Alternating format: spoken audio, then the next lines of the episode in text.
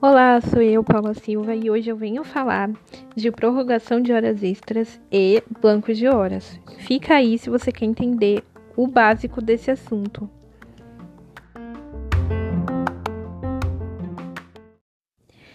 Gente, em primeiro lugar, eu quero agradecer a todos vocês que escutam esse podcast e principalmente, não principalmente, né, mas também as pessoas que me mandaram mensagens. Você pode vocês podem perceber que eu tinha largado o projeto, não me orgulho disso. Mas aconteceu algumas reviravoltas né, na minha vida pessoal e eu acabei deixando de lado a produção de conteúdo. Mas a coisa que eu mais gosto de fazer, sem ser trabalhar, porque eu também amo trabalhar com direito, não trabalho, olha a redundância, é ensinar. Então eu decidi voltar graças às mensagens de carinho que eu recebi de vocês que falaram que aprendeu comigo. E isso também é uma lição, né? Nem sempre a gente vai ter uma jornada linear, uma jornada reta. Às vezes a gente desvia um pouquinho no caminho, mas a gente sempre volta para o curso correto das coisas. Agora eu vou parar de falar disso. Fica aí meus agradecimentos para vocês, mas vou parar de falar disso que vocês estão aqui para entender. Hoje vamos falar de acordo de prorrogação e banco de horas. Uma coisa não tem nada a ver com a outra.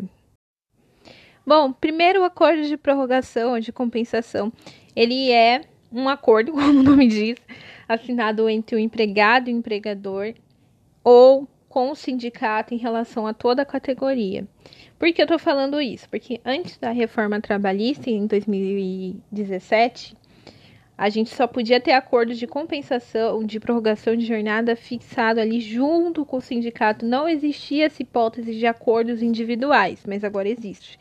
Isso é bom saber porque às vezes a gente pega alguns exercícios antigos, tanto para concurso, tanto para OB, tanto quando a gente pega esses modelos de peça da internet. Gente, não recomendo pegar modelo jamais. Eu sou do time contra o modelo. Modelo só para otimizar a estrutura, mas não na escrita. Enfim. É, a gente costuma ver essas histórias do acordo e a gente precisa entender que agora é válido o acordo individual, tá bom? É, o acordo de prorrogação ele tem o caráter excepcional. O que eu quero dizer com isso? Ele foi feito para os dias em que a empresa precisa de mão de obra além do horário e para eventualidades, né? Não é para ser todo dia prorrogar a jornada. Porque se você prorrogar a jornada todos os dias, está descaracterizado o acordo de prorrogação de horas, como é entendimento do TST SD1, SDI1, eu acho. Não lembro o nome da súmula, vou pesquisar depois e vou falar no fim desse podcast. E todo esse entendimento diz que a prestação habitual das horas extras descaracteriza o acordo. Traduzindo para o português, quer dizer que se você prorrogar seu horário todos os dias, esse acordo é inválido. Porque o acordo de prorrogação ele não é banco de horas, a natureza dele é eventual, é para exceções. E aí o que acontece quando descaracteriza o acordo? Segundo a súmula, é, você vai receber 50% sobre as horas destinadas à compensação, que são duas horas suplementares, porque segundo o artigo 58 da CLT, nós só podemos fazer oito horas diárias e no máximo duas horas extras por dia. Eu já cansei de dizer isso, então vocês já decoraram.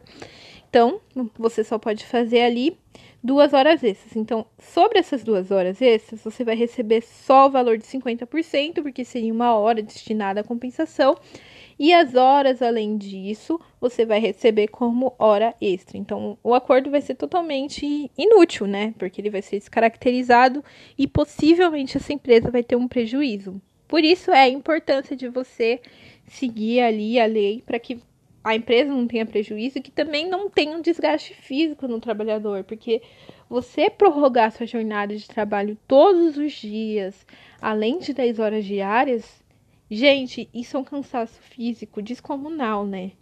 E isso também tem, gera dano existencial, tá, é, tá surgindo uma corrente doutrinária muito interessante sobre dano existencial que diz o seguinte: que se você é privado do lazer com a sua família, de estudar, de ter uma vida saudável porque está trabalhando demais, você não tem mais só um dano moral, você tem um dano existencial. Você foi privado de viver a sua vida em prol do trabalho. E isso é, É ainda algo muito bebezinho na jurisprudência, mas está surgindo essa corrente e é um assunto muito interessante sobre o dano existencial. Eu amo entrar nesse assunto. Então eu não vou nem ficar me alongando, porque senão, gente, tem podcast de 50 horas. Enfim. Gente, me lembrei. A súmula é a súmula 85. Gente, eu faço esse podcast todinho de cabeça.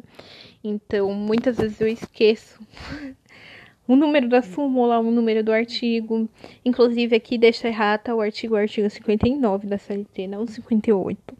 Mas isso é porque eu faço de cabeça, né? De coração. Então, eu tô dividindo o que eu sei, não tô lendo nenhum papel, então acontece essas confusãozinhas. Mas, enfim. Tá, o banco. Agora vamos falar. Ah, tá. No acordo de compensação, que eu esqueci de falar é que essas horas destinadas à compensação serão realocadas dentro da jornada do funcionário para que ele possa descansar, né? Essas horas também trabalhadas a mais, já que não são remuneradas como horas extras, não podem ficar sem nenhum tipo de remuneração, porque senão o funcionário acabaria saindo no prejuízo.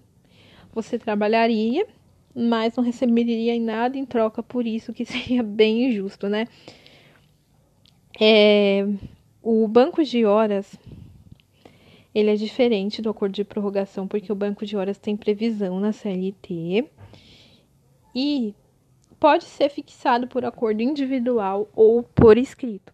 No acordo individual, a validade do banco de horas são de seis meses e no acordo coletivo, a validade é de um ano, o que significa dizer que essa convenção ou esse acordo coletivo deverá ser revisto sobre o banco de horas dentro de um ano. Mesmo que a convenção coletiva tenha prazo de três anos, eles costumam publicar como se fosse um adendo, uma emenda a essa convenção, para que conste essas cláusulas que precisam ser revistas. Até o reajuste de salário costuma ser revisto anualmente. Enfim, o banco de horas ele é como se fosse uma espécie de um trato. Olha, nós estamos combinando que se você tiver que ficar alguns minutos a mais no trabalho, esse, esse tempo será acumulado no sistema de banco e isso será convertido em folga. Desculpa, gente. É, enfim, esse sistema será essas, essas horas que você fez a mais será convertido em folga. Né? Nesse sistema do banco de horas, essas horas vão ficando armazenadas como se fosse uma caixinha do empregador que você pudesse tirar essas horas no final do período, tá bom? Pode ter limitações a serem determinadas pelo sindicato, pode compensar jornada nos feriados, quando o seu serviço é essencial e você precisa estar presente, né? Quando você trabalha por escala, tudo isso é permitido dentro do, do banco de horas, tá bom? É, uma coisa importante de se lembrar é que o banco de horas pode ser executado, pode tem um limite ali de 10 horas por dia. Aliás, a sua jornada geral tem um limite de 10 horas por dia, porque é a previsão do artigo 59. Você não pode trabalhar mais do que 10 horas por dia. Então, isso não seria diferente no banco de horas, né? Você pode fazer no máximo duas horas de banco por dia e menos de 44 horas semanais. É importante frisar isso. Porque se você está ultrapassando a 44, 44 horas semanais, você está ultrapassando o limite constitucional de jornada de trabalho previsto no artigo 7. Então, isso é extremamente vedado. Não pode ficar aí trabalhando 10, 15 horas por dia. Desde que eu virei autônomo, eu faço isso, mas eu não sou seletista. mas quem trabalha no regime de CLT não pode extrapolar a jornada dessa forma, tá? Porque, como eu disse, é um dano existencial, né? Você tá se privando ali da convivência com a sua família só pelo trabalho, o que não é saudável. E também a minha visão é que isso seria até uma medida de proteção ao, ao trabalhador, tá? Ah, o que acontece se acabar o prazo de validade do banco de horas de seis meses e essa hora não eu não compensar, essa hora terá que ser paga como hora extra em dinheiro. Simples assim. Pandemia, tema polêmico. Houve MPs e a lei 14.000 e é a lei 14.020, salvo engano, que falava do Covid. Não, acho que não. Acho que é 14.020 falava do benefício emergencial. Enfim, tiveram aí as medidas provisórias no ano passado que autorizaram o banco de horas negativo e semana retrasada tiveram novas medidas provisórias que também permitiram a constituição de bancos de horas negativos. O banco de hora negativo previsto ali na medida provisória, ele consiste no seguinte: como vários estados tiveram medidas de restrição de horário de funcionamento das empresas ou até mesmo as próprias empresas, para que evite para evitar que o trabalhador fique ali, né, se deslocando no horário de pico, onde o transporte público é lotado, é, instituiu uma redução de horário. Quando o trabalhador assinar esse acordo aí de bancos de horas negativos com a empresa, significa dizer que ele estará saindo mais cedo, tá? E por isso ele terá que pagar depois essas horas para a empresa. Aí que entra polêmico. O prazo para pagar essas horas são 180 dias, que é o período da medida provisória. É, salvo engano, é 180. Pode ser que seja 120, não me recordo de cabeça. Olha só o mal de não anotar, de não fazer script, gente, mas eu prefiro ser natural. Enfim. É, quando aí você tem até esse período para pagar essas horas para a empresa. Pergunta polêmica. Ah, já que eu tenho que pagar essas horas, elas deverão ser descontadas da minha rescisão? Eu entendo que não, por inexistência de previsão em lei que autorize esse desconto. Outra, a compensação na Justiça do Trabalho só pode compensar de horas de natureza similar. Então, se eu já tiver um banco de horas e tiver horas negativas, aí essas horas serão abatidas do banco. Não existe compensação de uma verba de uma natureza com outra verba de uma natureza distinta. Não existe isso. Então, eu entendo que essas horas não podem ser descontadas da rescisão. Primeiro que o salário também é irrepetível, e aí a gente entra em vários argumentos, mas a minha opinião final sobre isso é: não existe previsão em lei, não se pode compensar verbas de naturezas distintas, e também tem a limitação ali que você não pode descontar em folha do empregado mais do que 30% de sua remuneração. Então, eu entendo que essas horas não podem ser descontadas da rescisão sobre nenhum ângulo que a gente olhe, mas que se fossem descontadas teriam que limitar ali ao percentual de 30%, o que eu não acredito que seja o correto. Não pode descontar, na minha opinião.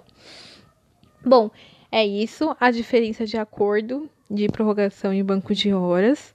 Eu espero que vocês tenham entendido. Eu sou realmente muito acelerada, então eu vou falando, vou falando mas eu espero que tenha ajudado a esclarecer as dúvidas de vocês sobre esse tema. Não esqueçam de olhar a súmula 85, item 4, em números romanos, o I e o V. e também olhar o artigo 59 da CLT, que fala aí sobre limitação de horas, tá bom? Ah, gente, quem tiver dúvida, porque eu sei que esse tema é complicado, eu demorei um tempinho para entender enquanto eu estava na faculdade, pode mandar mensagem no meu Instagram, arroba eu, Paula Silva. Eu responderei as dúvidas de vocês, tá? Eu costumo responder na hora quando eu estou disponível, mas se eu estiver aí ocupado trabalhando, tenho certeza que eu responderei. E tudo que vocês entenderem no podcast, vocês podem me procurar que eu vou explicar. É isso, agradeço de novo. Eu sei que esse podcast foi um pouquinho diferente dos outros, é porque eu também já estava muito tempo sem gravar, como eu disse. Então, eu perdi um pouquinho do hábito, mas eu espero que tenha ajudado vocês a entenderem isso. Não deixem de me seguir. E se não me seguirem, compartilhem esse podcast com quem você acha que precisa aprender isso, ou até mesmo com a sua empresa, para que eles entendam melhor e deixem de violar os direitos do trabalho. Obrigada, foi um prazer estar aqui novamente. Até o próximo podcast.